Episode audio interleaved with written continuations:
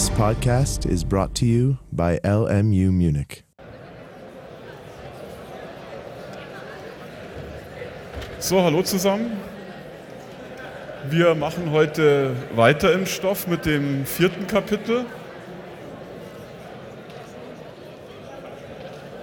Also letztes Mal haben wir uns ja intensiv mit sogenannten Lagemaßen beschäftigt, also Maßen, die sozusagen den Schwerpunkt oder die Mitte einer Verteilung charakterisieren sollen und haben da verschiedene Maßzahlen kennengelernt. Und heute wollen wir sozusagen Maßzahlen kennenlernen, die nicht nur die Lage der Verteilung charakterisieren, sondern auch sozusagen, wie stark die Daten um diese Lagemaße herum streuen. Und das nennt man eben dann sogenannte Streuungsmaße. Wozu braucht man das? Also hier ein Beispiel, ein Spielzeugbeispiel wieder von einem Automobilzulieferer, der also vier Türen liefert. Zwei davon sind 95 cm breit, zwei davon sind 1,5 Meter breit. Im Mittel stimmt es, wenn 1 Meter breite Türen gefordert sind, aber natürlich ist klar, dass die Lieferung unbrauchbar ist. Das heißt, dass diese äh, Türen eben die zu stark um das gewünschte Maß von einem Meter streuen. Oder Sie kennen den anderen Witz, wenn Sie mit einem Fuß in 20 Grad kaltem Wasser stehen und mit dem anderen in 60 Grad heißem Wasser, dann passt es im Mittel. Sind es dann angenehme 40 Grad. Gut, also das einfachste Streuungsmaß, das wir zur Verfügung haben, ist die sogenannte Spannweite. Was ist die Spannweite? Das ist einfach sozusagen der Streubereich der Daten insgesamt oder der Bereich, den die Daten insgesamt abdecken. Das heißt also, wir sortieren die Daten wieder der Größe nach und äh, bilden dann die Differenz zwischen dem größten beobachteten Wert, also dem Maximum, und dem kleinsten beobachteten Wert, dem Minimum. Und die Differenz davon ist die sogenannte Spannweite. Und auch hier sehen Sie wieder, für welche Skalenniveaus ist das sinnvoll. Es ist also erst sinnvoll ab Ordinalskala. Das wäre die einfachste Maßzahl für die Streuung. Der Nachteil ist, dieser Maßzahl ist, dass sie halt sehr stark durch diese beiden eben extremen Werte Minimum und Maximum beeinflusst wird. Das heißt, wenn da ein groß, sehr großer Wert noch dazukommt, dann würde sich auch die Spannweite entsprechend stark verändern. Also er beruht sozusagen nur auf zwei Werten der Stichprobe und ist damit sozusagen in dem Sinne auch nicht sonderlich robust, weil es eben gerade die Extremwerte sind, auf die das Maß aufgebaut ist. Robuster ist der sogenannte Quartilsabstand. Hier berechnen wir also, wie wir das letztes Mal gelernt haben oder vorletztes Mal, weiß ich nicht mehr, die sogenannte 25 und 75 Prozent Quantil. Nochmal zur Erinnerung, das 25 Prozent Quantil ist sozusagen der Wert, der die Stichprobe so aufteilt, dass etwa 25 Prozent der Werte kleiner gleich diesem Wert sind und 75 Prozent größer. Und das 75 Prozent Quantil ist der Wert, der sodass etwa 75 Prozent aller Werte der Stichprobe kleiner gleich diesem Wert sind und etwa 25 Prozent größer gleich diesem Wert. Und wir haben diesen Quartilsabstand schon kennengelernt, nämlich im, in einer Grafik, dem sogenannten Boxplot. Im Boxplot war dieser Interquartilsabstand genau eben die Länge der Box. Und diese beiden Quantile sind für sich genommen relativ robuste äh, Maßzahlen und deshalb ist auch der Interquartilsabstand ein relativ robustes Streuungsmaß, das unempfindlich ist gegen Ausreißer. Genau, und wir können noch weiterhin schlussfolgern, dass innerhalb dieses Bereichs eben zwischen 25 und 75 Prozent wissen wir ja, dass dort eben dann die Hälfte der Daten in etwa liegt. Dann das mit Sicherheit am häufigsten verwendete Streumaß ist die sogenannte Varianz. Was ist die Varianz? Ja, da steht jetzt mal wieder so eine komplizierte Formel mit einer Summe. Was brauche ich dazu? Ich brauche zunächst mal das arithmetische Mittel. Also ich berechne zunächst mal das arithmetische Mittel aus den Daten. Und dann berechne ich sozusagen die mittlere quadratische Abweichung der einzelnen Stichprobenwerte von diesem arithmetischen Mittel. Also xi sind sozusagen die Einzelwerte in der Stichprobe. Ich bilde jeweils die Differenz xi minus Mittelwert der Stichprobe und dann sozusagen äh, quadriere ich diesen Wert. Warum quadriere ich? Damit sich positive und negative nicht aufheben können. Und dann sozusagen summiere ich die alle auf, diese Quadrate, und teile letztlich durch den Stichprobenumfang n.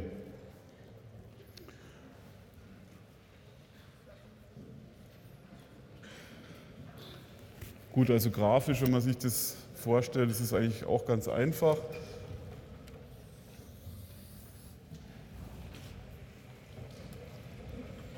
Wenn Sie, sagen wir mal, hier jetzt ein paar Datenpunkte haben und wir sagen, hier ist das arithmetische Mittel, das heißt, Sie bilden immer diese Abstände hier, diese Abstände sozusagen, das wäre quasi immer xi minus x quer und diese Abstände werden quadriert und dann aufsummiert und durch die Anzahl geteilt.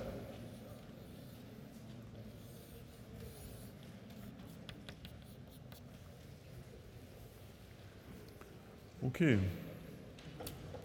Und es ist natürlich klar, je stärker die Daten um den Mittelwert streuen, das heißt, je breiter sozusagen das hier auseinandergeht, desto größer wird dann auch entsprechend die Varianz. Oder anders gesprochen, je enger die Werte um den Mittelwert herum liegen, im Extremfall, wenn sie lauter, wenn die Werte alle konstant gleich einem Wert wären, dann wäre ja der Mittelwert auch dieser Wert und dann wäre die Varianz im Extremfall natürlich null, wenn Sie nur konstante Werte beobachten. Also wenn Sie immer den Wert 10 beobachten, dann ist die Varianz sozusagen null. Gut, und jetzt können Sie den sogenannten Verschiebungssatz anwenden. Das heißt, es ist nur eine Umformung, eine rechnerische Umformung von der ersten Formel auf die zweite. Hier steht, die ist handrechnerisch leichter. Das ist also mag stimmen. Allerdings hat diese äh, Formel den Nachteil, dass sie numerisch äh, äh, Nachteile besitzt. Das heißt also, diese Formel ist für große Stichprobenumfänge so, dass sie eventuell zum Überlauf führen kann am Computer oder zu Auslöschung Effekten führen kann, sodass also die mittlere Formel auf jeden Fall die ist, die, für, die man sozusagen im Computer eher implementieren würde als die zweite Formel. Gut, also wie, wie, geht das? Wie kommt man auf die zweite Formel? Naja, Sie müssen im Prinzip halt die binomischen Formeln anwenden auf die ähm, auf die erste Summe. Das heißt, xi minus x quer Quadrat ist ja nichts anderes als xi Quadrat minus 2xi x quer plus x quer Quadrat. Und jetzt haben Sie halt davor noch die Summe natürlich. Summe i gleich 1 bis n. Und dann teilen Sie diese Summe auf in diese drei einzelnen Summanden und dann müssen Sie halt noch zusammenfassen und dann steht es da. Also was ist zum Beispiel, wenn Sie jetzt bilden Summe i gleich 1 bis n x quer Quadrat, was ist das? Was kommt da raus? Was ist das, also wenn hier kein Index i steht, also wenn der Term nicht sozusagen von i abhängt, dann ja? Dann x Querquadrat und dann?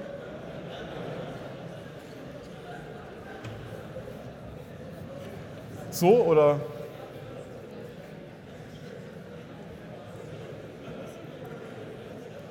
Ja, also fast, wenn Sie sozusagen so einen Term haben, der nicht von dem Index, dann müssen Sie schauen, wie weit läuft der Index. Bis n, also sozusagen kommt hier raus n mal x Querquadrat. Ja? Das muss man halt wissen. Dass sozusagen, ich summiere sozusagen n mal das Gleiche. Genau, und dann kommen Sie auf die zweite Form. Das können Sie ja mal selber als Übung durchführen. Jetzt noch die zweite Frage, warum quadriere ich? Was würde passieren, wenn ich nicht quadrieren würde? Ja? dann würden sich die aufheben. dann würden wir nämlich genau was bekommen, wenn ich hier nicht quadrieren würde, dann hätte ich hier Summe xi minus x quer stehen und das haben wir letztes Mal kennengelernt, dass das wegen der Schwerpunkteigenschaft des arithmetischen Mittels 0 ist. Das heißt, es würde überhaupt keinen Sinn ergeben. Jetzt kann man natürlich fragen, warum machen wir Quadrat und nicht Betrag zum Beispiel oder Betrag zum Quadrat.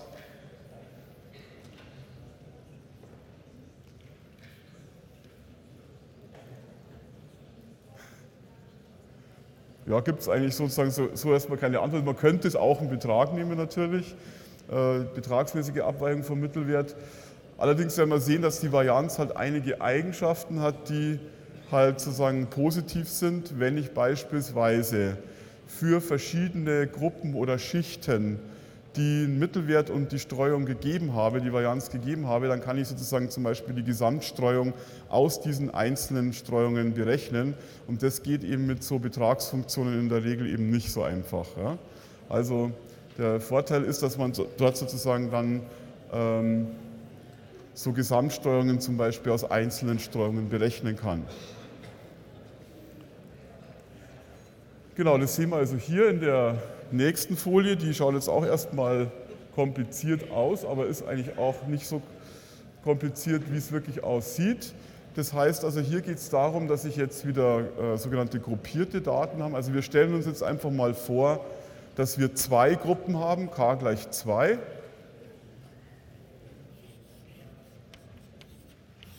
Also zum Beispiel, machen wir mal ein Beispiel, ich erhebe jetzt das Körpergewicht von allen Männern hier und dann das Körpergewicht von allen Frauen getrennt davon. Also ich mache eine Schicht Männer, eine Schicht Frauen.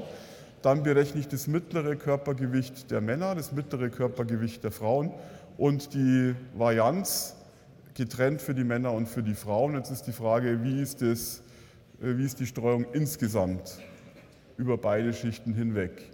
Und das funktioniert so, dass man sozusagen die Streuung in zwei Teilen berechnen, aus zwei Teiltermen berechnen muss, nämlich einmal die sogenannte Varianz zwischen den Schichten und einmal die Varianz innerhalb der Schichten. Was ist die Varianz zwischen den Schichten?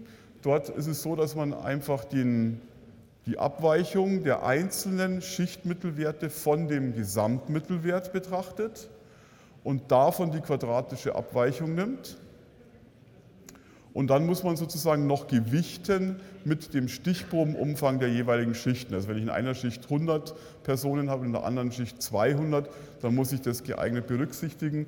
Das wird über, diese, über dieses NJ letztlich, das in, der zweiten, äh, in dem ersten Summenzeichen steht, äh, berücksichtigt.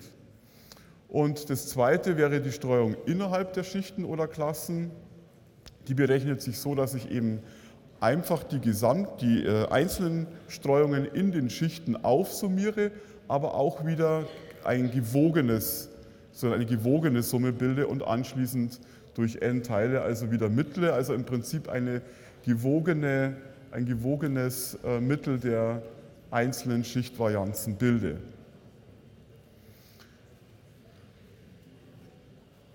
Okay, also grafisch könnte man sich so vorstellen, wenn die Schichten einigermaßen voneinander getrennt sind. Ich habe hier, sagen wir mal, die Schicht, wenn man das Beispiel mit dem Körpergewicht, wenn wir davon ausgehen, dass Männer im Schnitt ein höheres Körpergewicht haben, dann wäre das meinetwegen der Mittelwert der Frauen und das der Mittelwert der Männer. Ja? Und dann sozusagen hätte ich hier halt den NF wäre der Stichprobenumfang in der Schicht.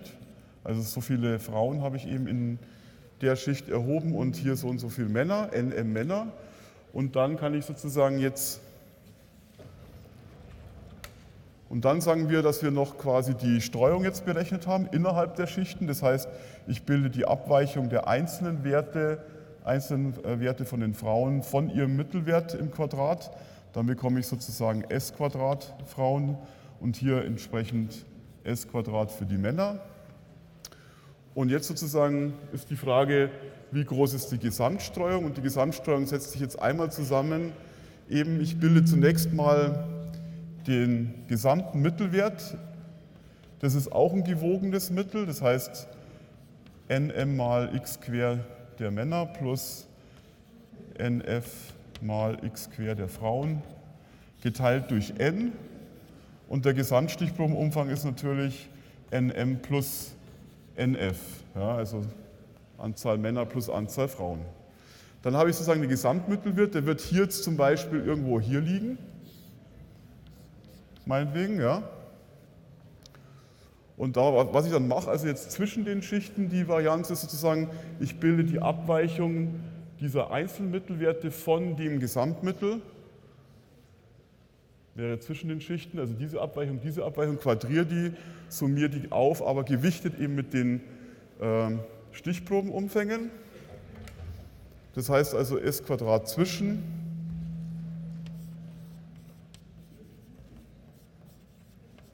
wäre nichts anderes als nm mal xm quer minus x quer Gesamt Quadrat plus Stichprobenumfang der Frauen mal x quer der Frauen, Mittelwert der Frauen minus Gesamtstichprobenumfang im Quadrat, wiederum durch n. Ja, das wäre sozusagen zwischen den Schichten. Und innerhalb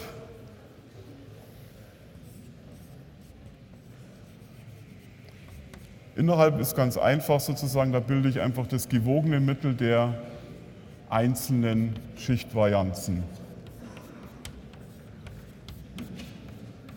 F durch n. Ja? Also nm mal sm Quadrat plus nf mal sf Quadrat durch n und s Quadrat gesamt wäre dann eben die Summe der beiden. s Quadrat zwischen plus s Quadrat innerhalb. Also ist klar, zwischen heißt immer, die, ich vergleiche sozusagen die Einzelmittelwerte mit dem Gesamtmittelwert, quadriere und innerhalb, ich addiere, bilde ein gewogenes Mittel der Schichtvarianzen.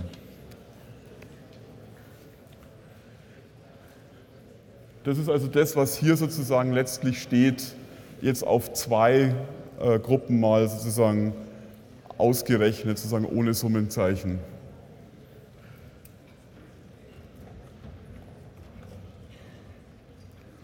Und das funktioniert halt eben mit der Varianz gut, aber das funktioniert eben zum Beispiel jetzt nicht, wenn ich äh, beispielsweise einen Interquartilsabstand verwende. Ich kann sozusagen den gesamten Interquartilsabstand nicht unbedingt aus den einzelnen Interquartilsabständen herleiten.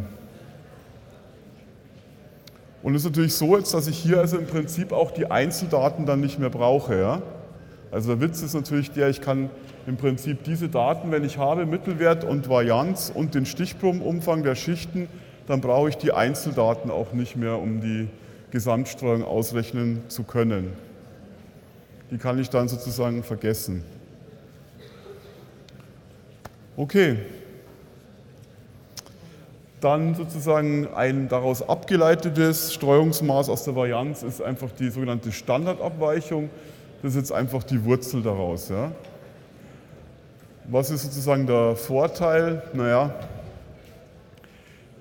wenn Sie jetzt sozusagen äh, ein Merkmal haben, das eine Einheit hat, wie zum Beispiel Euro oder Temperatur in Celsius oder Gewicht in Kilogramm, dann ist es natürlich so, dass die Varianz entsprechend, weil ja die Werte quadriert werden, als Einheit dann das entsprechende Quadrat hätte, also Kilogramm Quadrat, Euro Quadrat als Einheit ja, entsprechend.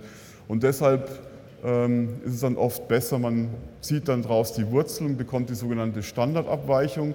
Und die Standardabweichung gibt dann die Streuung wieder in der Einheit an, in der man auch gemessen hat. Gut, und beide, also Varianz sowohl als Standardabweichung, sind natürlich nur wirklich vernünftig für metrische, für metrische Skalen.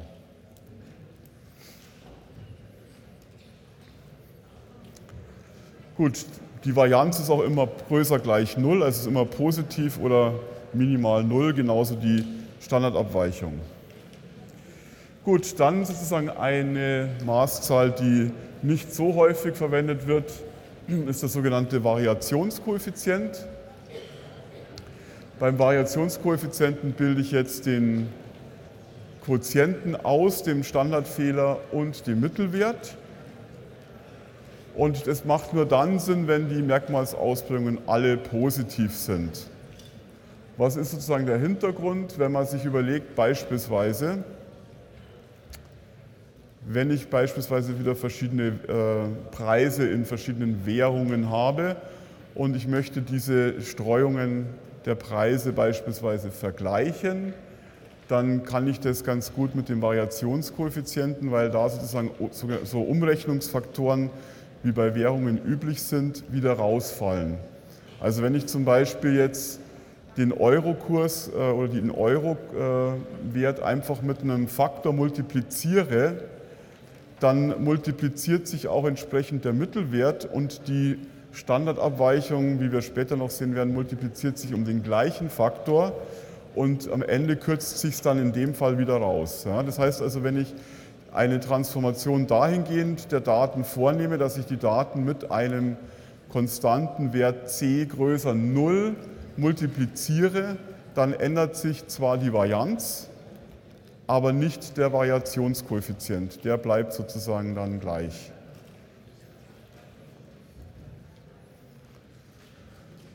Wir haben ja kennengelernt, dass wenn ich alle Daten mit einer Konstanten multipliziere, dann wird entsprechend der Mittelwert ja auch von den transformierten Daten ist dann der alte Mittelwert multipliziert mit dieser Konstanten. Und das gleiche gilt für den Standardfehler, sodass sich es dann eben im Zähler und Nenner wieder rauskürzt.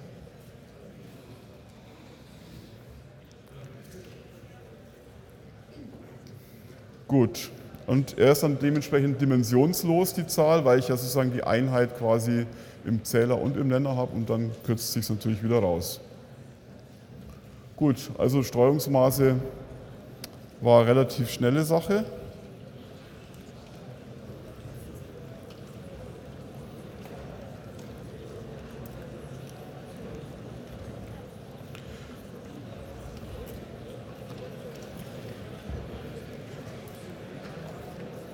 Und es ist ja auch so, dass man sich in der Statistik eigentlich meistens sozusagen äh, natürlich auch für Mittelwerte interessiert, aber das Interessanteste ist eigentlich immer die Variabilität zu messen, also die Streuung zu messen. Das ist eigentlich das, was sozusagen überwiegend die interessanten Aspekte bei Daten angeht, also die Variation zu messen. Denn diese Variation letztlich quantifiziert dann auch später unsere Unsicherheit über gewisse Aussagen, die wir treffen über die Daten oder über die Grundgesamtheiten. Gut, dann kommen wir zum nächsten Kapitel, Konzentrationsmaße. Was ist das? Naja, bei Konzentrationsmaßen interessiert man sich dafür, wie zum Beispiel etwas verteilt ist auf die, beispielsweise auf die Bevölkerung. Ja, wie zum Beispiel ist das Vermögen verteilt auf die Bevölkerung oder das Einkommen. Und diese äh, Konzentrationsmaße sollen eben sozusagen darstellen, mit, mit, wieder mittels einer einzelnen Zahl, also komprimiert wieder darstellen, sozusagen, wie, ja, wie gleich verteilt zum Beispiel die Einkommen in, einer, äh, in einem Staat sind. Ja? Und das können Sie aber natürlich erweitern. Sie müssen jetzt nicht nur an Vermögen oder Einkommen denken, sondern Sie können das zum Beispiel auch auf Marktanteile von Firmen anwenden in einem bestimmten Segment. Das heißt, wann immer es darum geht, Anteile an etwas, sozusagen, wie sind diese äh, Anteile verteilt quasi, das zu messen, wie, wie konzentriert das ist, wie ungleich das ist, da kann man sozusagen diese Konzentrationsmaße verwenden. Und das funktioniert eigentlich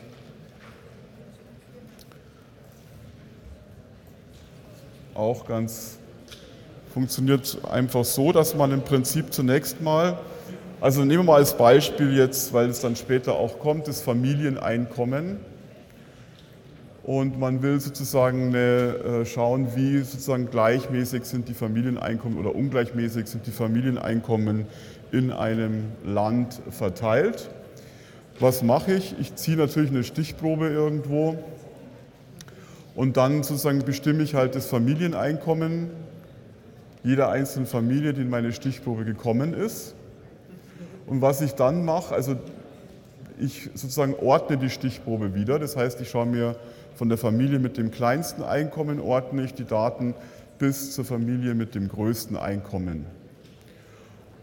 Und was ich dann mache sozusagen, ich bilde sogenannte kumulierte Summen. Das heißt, ich schaue mir sozusagen die erste Familie, da habe ich ja das kleinste Einkommen, dann sozusagen schaue ich mir die ersten beiden Familien an, kumuliere deren Einkommen, dann die ersten drei Familien, die ersten vier und so weiter und kumuliere immer dieses Einkommen auf. Und was ich dann mache in dieser sogenannten Lorenz-Kurve, wenn ich das dann grafisch darstellen will, ich zeichne oder ich plotte dann sozusagen den Anteil an Familien, den ich schon durchlaufen bin. Also angenommen, ich schaue mir zehn Familien an, bin bei der ersten Familie ist ein Zehntel der Familien, dann der, der zweiten Familie zwei Zehntel und so weiter und schaue mir entsprechend den Anteil der Gesamt, des Gesamteinkommens dieser bis jetzt betrachteten Familien am gesamten Einkommen aller Familien an. Das heißt, wenn ich zehn Familien habe, bilde ich einmal sozusagen das gesamte Einkommen aller zehn Familien und vergleiche dann immer das kumulierte Einkommen, also der ersten Familie, der ersten beiden, der ersten drei, im Verhältnis zu diesem Gesamteinkommen, bilde sozusagen die Anteile, die diese äh, ersten Familien mit den geringsten Einkommen am Gesamteinkommen haben. Und dann verbinde ich sozusagen diese Punktepaare damit. Ja, diese Punktepaare, die ich da äh, zeichnen kann, die verbinde ich. Und die Eigenschaft ist eben die, da ich Anteile betrachte, sowohl sozusagen auf der x-Achse als auch auf der y-Achse, äh, läuft die Lorenzkurve genau sozusagen in dem Einheitsquadrat. Also in dem Quadrat 0, 1, 0, 1 bis 1, 1.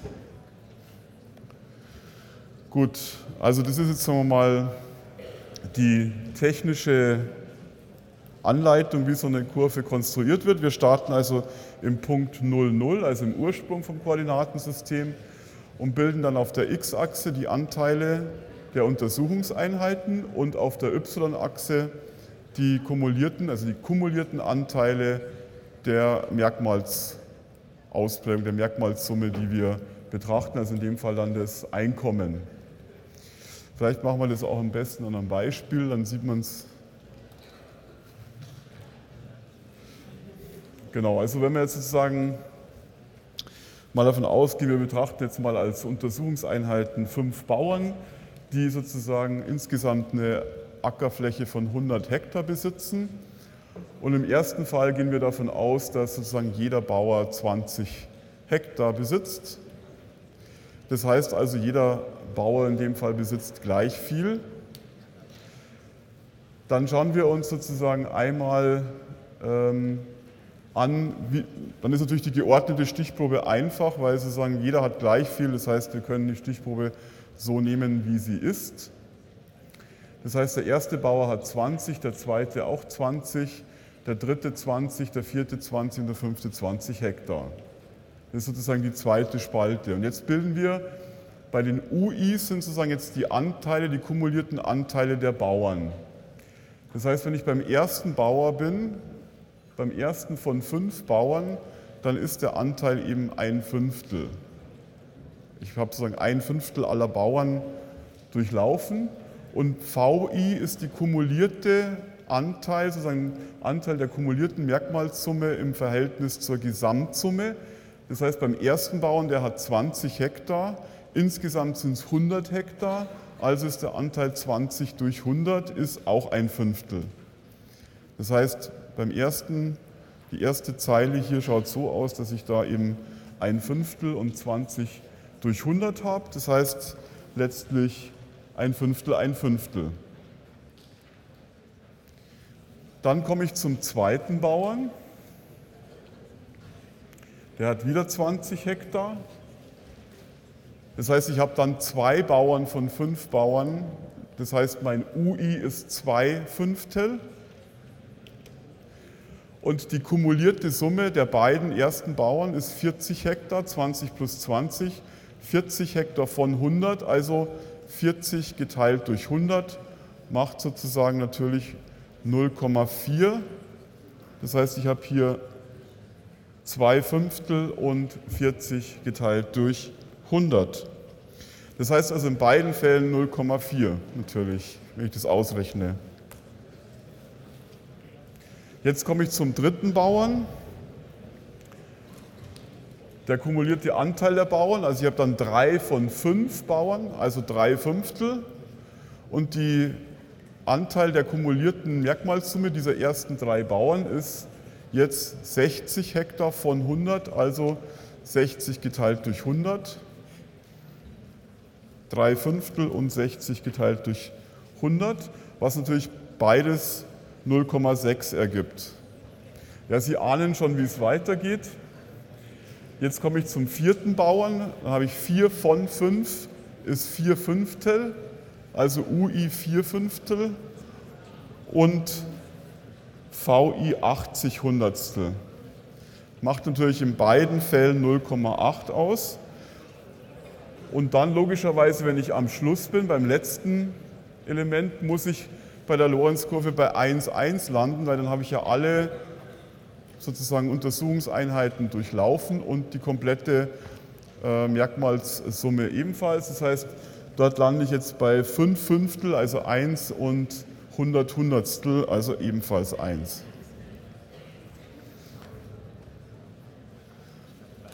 Genau.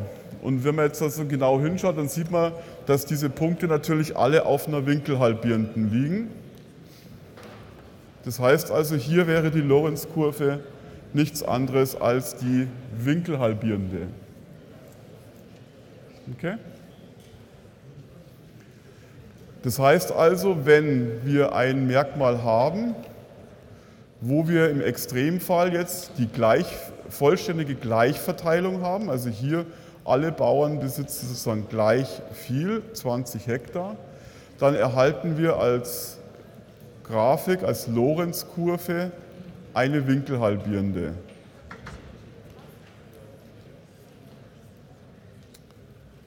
Gut, also die winkelhalbierende steht sozusagen für vollständige Gleichverteilung.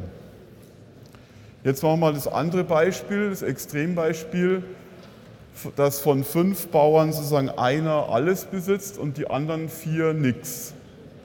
Das heißt, vier Bauern besitzen nichts und der fünfte besitzt 100 Hektar. Dann würden wir ja von einer vollständigen Konzentration oder sprechen. Das heißt, weil ja alles sozusagen auf eine Untersuchungseinheit verteilt ist. Dann ordnen wir wieder die Stichprobe. Das heißt, die ersten vier sind 0 und der letzte ist die 100. Und dann ändert sich natürlich in der äh, Spalte UI, ändert sich im Verhältnis, im Vergleich zur vorherigen Situation nichts. Das heißt, das UI ist wiederum ein Fünftel, zwei Fünftel, drei Fünftel, vier Fünftel, fünf Fünftel, weil ich ja immer einen Bauern weitergehe. Aber natürlich das VI ändert sich. Und zwar ist ja die, hat ja der erste Bauer 0, das heißt sein Anteil an der gesamten Merkmalssumme ist ebenfalls 0. Und das gilt natürlich auch für die Bauern 2 bis 4. Das heißt also, das bleibt so lange null, solange die halt auch keine Fläche besitzen. Und am Ende springt diese Kurve eben auf 1, 1. Und wenn wir diese Lorenzkurve uns anschauen, dann sieht die eben so aus. Das heißt, das wäre jetzt in dem Fall, wenn ich fünf Untersuchungseinheiten habe, wäre das auch die Kurve sozusagen mit maximaler Konzentration auf eine Untersuchungseinheit. Und jetzt hat man also im Prinzip die beiden Extremsituationen Gleichverteilung oder man hat eben dieses äh, Trapezartige da. Und die Idee ist jetzt einfach sozusagen als Maßzahl für die Konzentration äh, die Fläche zu nehmen, zwischen der Winkelhalbierenden und der Lorenzkurve. Ja? Das heißt also, ich schaue mir die Winkelhalbierende an, die ja die Situation charakterisiert, dass des Merkmals, sozusagen die Merkmalsausprägungen gleich, gleich verteilt sind über alle Einheiten. und vergleiche das mit meiner beobachteten Lorenzkurve und bilde sozusagen die Fläche zwischen diesen beiden Kurven. Sie schließen dann messerscharf daraus, dass die erste Situation, wenn also Gleichverteilung vorliegt, eben dann entsprechend auch diese Fläche null ist, weil ja dann zwischen der Winkelhalbierenden und der Winkelhalbierenden nichts reinpasst. Das heißt, wir suchen also eine Maßzahl, die je größer sie ist, äh, umso eher anzeigt, dass sozusagen eine Ungleichverteilung vorliegt. Wichtig ist, weil es sozusagen auch öfters natürlich in Klausuren dann so abgefragt wird, dass man eventuell muss man diese Kurve zeichnen. Es kann aber auch sein, dass man einfach mehrere Kurven vorgelegt bekommt und zum Beispiel entscheiden muss, welche Kurven überhaupt Lorenzkurven sein können. Also wichtig sind eben diese Eigenschaften zu wissen von der Kurve. Einmal, dass sie immer im Ursprung beginnt, also im Punkt 00 und im Punkt 11 endet. Und wir erhalten sozusagen die Lorenzkurve als sogenannten Polygonzug. Und wichtig ist, dieser Polygonzug hat eine Eigenschaft, die daher rührt, dass ich ja die Daten ordne. Das heißt, äh, wenn ich sozusagen bei den geordneten Daten bin, dann ist sozusagen der Anteil des nächsten in, äh, in der nächsten Untersuchungseinheit an der kumulierten Merkmalssumme ist größer als der Anteil des vorhergehenden Untersuchungseinheit. Und dadurch ist es so, dass der Polygonzug im Prinzip monoton oder streng monoton manchmal, aber zumindest monoton steigt. Ja? Also es ist nicht möglich, praktisch eine Lorenzkurve zu erhalten, wo das wieder nach unten geht, zum Beispiel. Also ich male das mal an. Also wichtig sozusagen hier, der Punkt ist immer 1, 1 und der Punkt ist immer 0, 0 und sozusagen das steigt sozusagen, diese Polygonzüge steigen an. Ja? Was zum Beispiel nicht geht, ist sowas. Ja, das ist sozusagen keine, kann keine Lorenzkurve sein.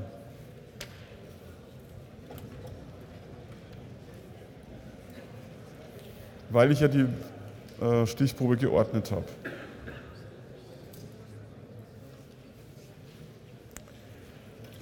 Genau. Und dann kann man eben aus der Lorenzkurve solche Aussagen ableiten. Man schaut sich sozusagen die, ich habe es jetzt mal in ein Anführungsstrichen geschrieben, die ärmsten x Prozent besitzen einen Anteil von y Prozent am Gesamteinkommen zum Beispiel oder Gesamtvermögen. Oder man kann es auch von hinten her lesen, dann wären sozusagen die reichsten x Prozent, wenn man jetzt zum Vermögen geht, x Prozent besitzen einen Anteil von y Prozent. Machen wir mal ein Beispiel.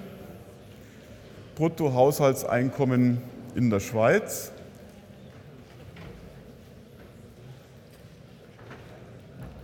Das heißt also, ich ordne diese Einkommen ja der Größe nach. Das heißt, ich schaue mir, wenn ich die aufsummierten Anteile der Haushalte unten anschaue, hier ist es halt jetzt in Prozent, das heißt, die Lorenzkurve geht bis 100 Prozent, 100 Prozent. Ich schaue mir die ersten 25 Prozent, das sind ja die Haushalte mit den kleinsten Einkommen, weil ich ja sozusagen die der Größe nach geordnet habe. Das heißt, dieser rote Strich hier geht genau bei 25 Prozent. Und jetzt gehe ich eben die Lorenzkurve nach oben und gehe hier rüber, dann sehe ich, dass etwa dieses ein Viertel äh, Familien mit dem, oder Haushalte mit dem geringen Einkommen etwa 10 Prozent des gesamten Bruttoeinkommens haben. Okay? Oder ich kann es auch von rückwärts lesen. Ich schaue mir sozusagen die Haushalte an, die das höchste Einkommen haben. Das sind natürlich die Haushalte rechts. Das heißt, der Haushalt mit dem höchsten Einkommen ist ja der letzte sozusagen, den ich äh, mir anschaue. Und das heißt, ich gehe von den 100 Prozent zurück 25 auf 75 Prozent, dann sehe ich, diese 25 Prozent Haushalte besitzen 100 minus, etwa 100 minus äh, 60, eigentlich noch mehr. Also diese äh, 25 Prozent besitzen rund 40 Prozent des gesamten Haushaltseinkommens.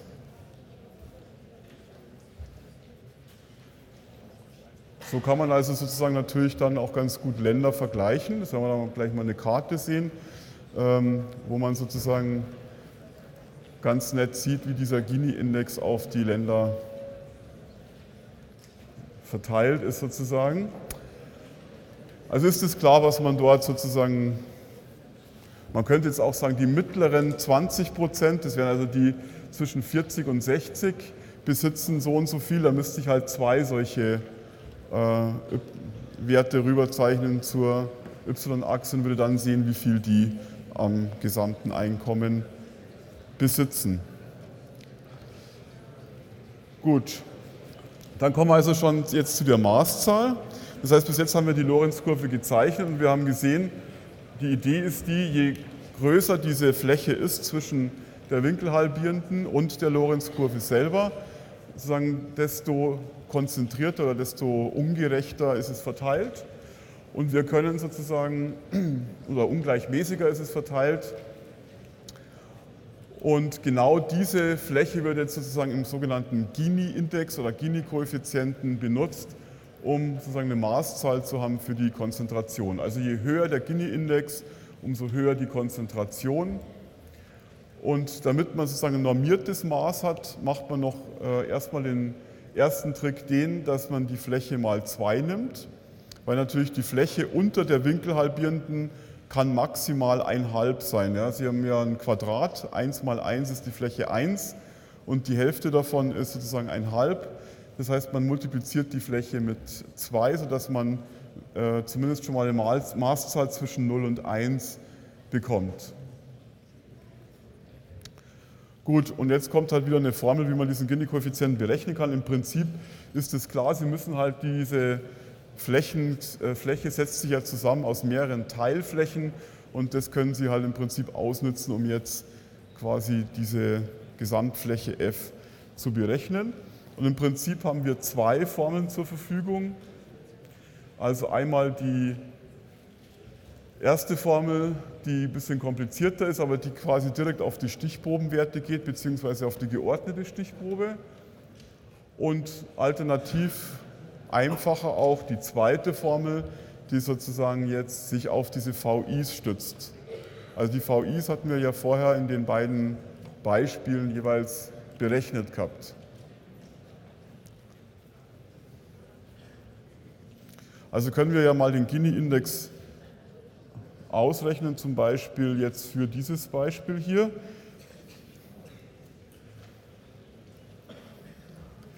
Da sehen wir ja, dass alle VIs 0 sind, bis auf das letzte. V5 ist 1. Ja.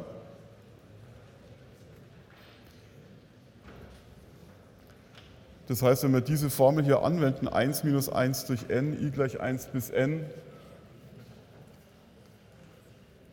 VI minus 1 plus VI, was kommt dann raus?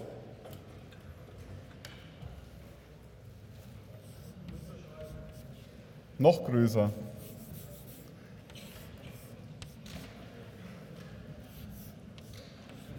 Eins minus ein Fünftel.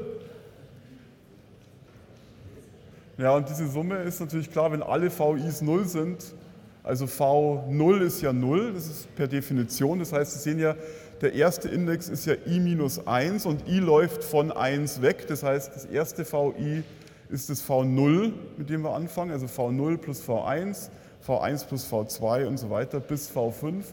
Das heißt, nur V5 ist 1. Das heißt, diese Summe ist natürlich 1. Das heißt, es kommt raus 4 Fünftel. In dem Fall, dass sozusagen die Konzentration maximal ist auf den einen Bauern. Und jetzt sieht man eben sozusagen, warum man jetzt noch nicht ganz glücklich ist mit diesem Index, weil wir haben ja jetzt eine Situation gehabt, wo wir maximale Konzentration hatten, wo sozusagen der eine Bauer die ganzen 100 Hektar besitzt und die anderen vier nix und es kommt nicht eins raus, also es kommt sozusagen nicht die maximale mögliche Konzentration eigentlich raus, die wir anstreben, also als normierte Maßzahl. Was natürlich klar ist, weil ja quasi dieses Eck da drin ist am Ende. Ja. Die, äh, die Kurve geht ja sozusagen nicht bis zur 1 rüber und dann senkrecht nach oben, sondern geht ja nur bis, in dem Fall bis 4 Fünftel und dann nach oben. Das heißt, es fehlt noch dieses, äh, quasi dieses Dreieck da, können wir noch mal, uns nochmal anschauen. Also praktisch hier, dieses Stückchen hier, das fehlt ja quasi, damit es dann letztlich 1 werden kann. Ja?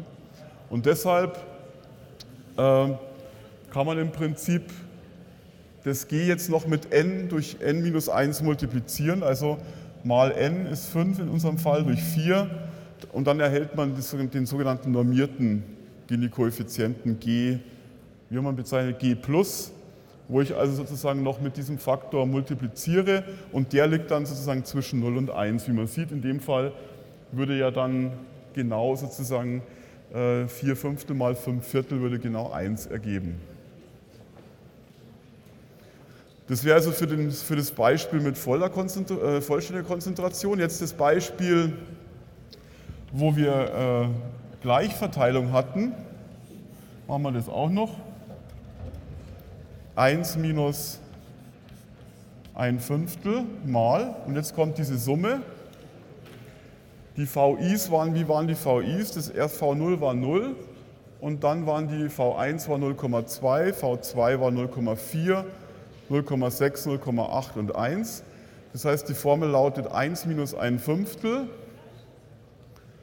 Dann habe ich also den ersten Term, i für i gleich 1 habe ich, v0 ist 0 plus v1 ist 0,2. Dann sozusagen ist i, läuft der Index i weiter auf 2. Das heißt, ich habe als Summand v1 plus v2, also 0,2 plus 0,4. Dann läuft der Index i weiter auf 3. Das heißt, als Summand habe ich hier, ich mache mal hier unten weiter, 0,4 plus 0,6. Dann komme ich zum i gleich 4, zu i gleich 4, das heißt, ich habe v3, also 0,6 plus 0,8. Und schließlich das letzte, ist sozusagen 0,8 plus 1, eckige Klammer zu. So, jetzt hoffen wir, dass wir uns nicht verrechnet haben. Dann kommt also raus 1 minus ein Fünftel. Und was steht jetzt in der Summe? Also 0,2 plus 0,2 ist 0,4, 0,8, 1,2, 1,8, 2,4, 3,2, 4, 5. Also kommt genau 5 raus. Das heißt also, was kommt raus für G?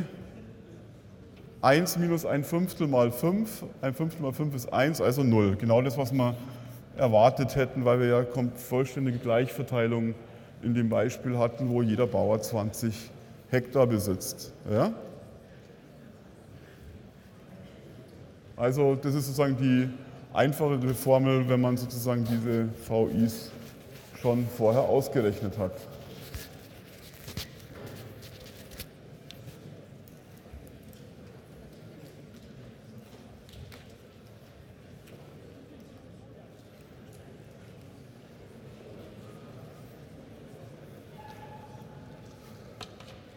Also wir merken uns, Einmal haben wir sozusagen die normalen Gini-Koeffizienten. Also wir wollen eine Maßzahl zwischen 0 und 1. 0 soll für vollständige Gleichverteilung stehen, eins für vollständige Konzentration. Wir, Idee ist, wir nehmen die Fläche zwischen der Winkelhalbierenden, die die Gleichverteilungssituation kennzeichnet, und der Lorenzkurve, die wir sozusagen beobachten, nehmen diese Fläche mal 2. Dann erhalten wir einen Koeffizienten, der aber noch den Nachteil hat, dass er eben nicht 1 werden kann, sondern maximal 1 geht jeder eben bis n minus 1 durch n. Das haben wir gesehen an dem ersten Beispiel, weswegen man dann noch den normierten Gini-Koeffizienten ins Spiel bringt, bei dem man eben einfach diesen Wert sozusagen mit dem Kehrwert n durch n minus 1 multipliziert, sodass man dann bei maximaler Konzentration auch wirklich den Wert 1 erhält. Okay? Gut, jetzt haben wir hier sozusagen noch ein paar Beispiele oder sagen wir mal eine, einmal noch eine Kritik an der Lorentzkurve.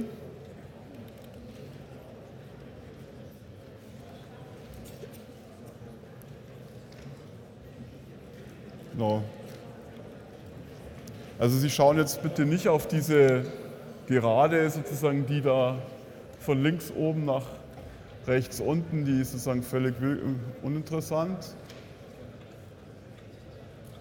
Ja, man sieht halt natürlich, dass der Gini-Koeffizient ist wie immer eine Maßzahl, die ja quasi die Daten komprimiert auf eine einzige Zahl.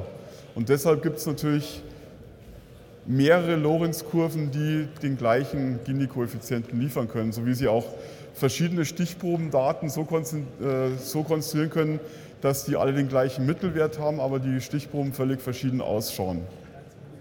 Zum Beispiel völlig verschiedene Streuung haben. Und hier halt die blaue und die rote Kurve besitzen hier im Prinzip, sieht man, das ist ein bisschen symmetrisch gezeichnet, die blaue und die rote Kurve besitzen halt hier den gleichen Gini-Koeffizienten, aber dennoch hat man natürlich eine andere Situation vorliegen im Prinzip.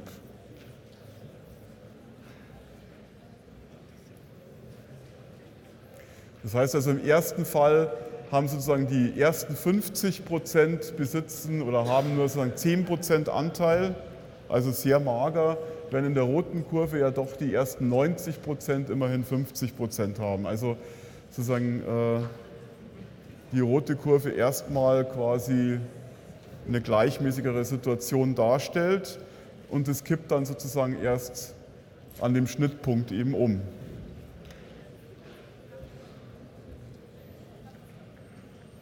Ja, das heißt also bis dahin quasi haben wir bei der roten Kurve eine gleichmäßigere, weniger Konzentration als in der blauen und dann sozusagen an der Stelle kippt es dann um, sozusagen in dem zweiten Teil ist die Konzentration dann in der roten Kurve höher. Das wäre also die eine Kritik. Dann haben wir im Prinzip, können wir sozusagen, habe ich hier mal eine Grafik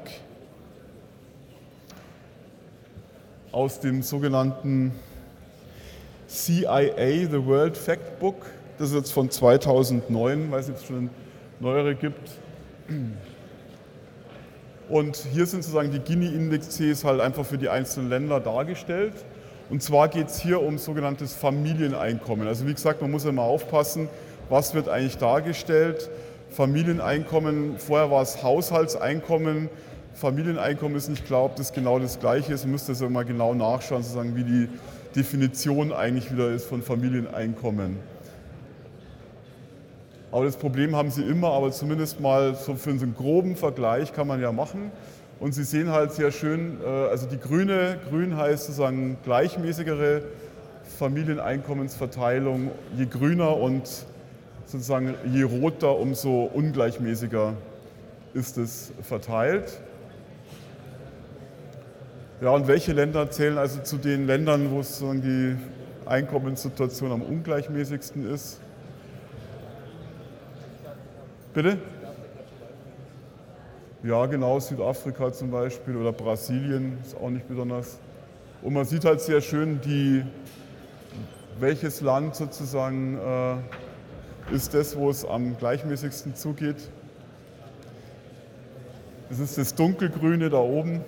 Da gibt es nur eins, das dunkelgrün ist mit einem Gini kleiner 0,25. Schweden, genau. Also Schweden sozusagen ist das Land, sozusagen, wo die Familieneinkommen am, am gleichmäßigsten, wenn man so will, äh, verteilt sind. Genau, das wäre sozusagen eine Momentaufnahme von in 2009. Äh, jetzt kann man natürlich sagen, okay, interessant ist ja auch eine zeitliche Entwicklung.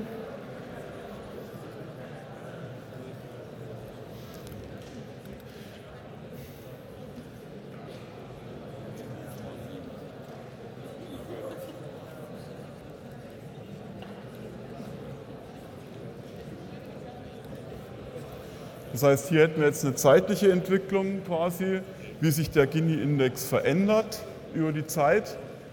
Und auch das ist ganz interessant, dass es eigentlich äh, im Prinzip bei allen Ländern doch immer Veränderungen gibt. Wenn wir uns also anschauen, Mexiko sozusagen hat sich hier in dem Sinne bezüglich des Gini-Indexes quasi eher in Richtung gleichmäßiger entwickelt, während Brasilien sehr ungleichmäßig ist nach wie vor. Und man sieht natürlich auch, wie in den Vereinigten Staaten sozusagen der Gini-Index eben angestiegen ist. Das heißt also, sich die Ungleichheit, wenn man so will, verstärkt hat. Hier sind nochmal die Jahre, mache ich es doch nochmal kleiner.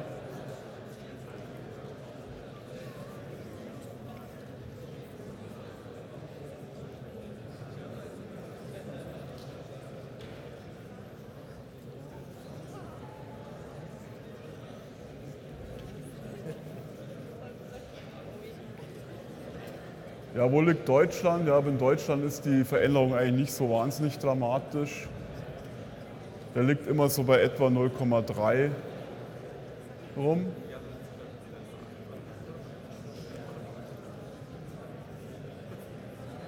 Genau.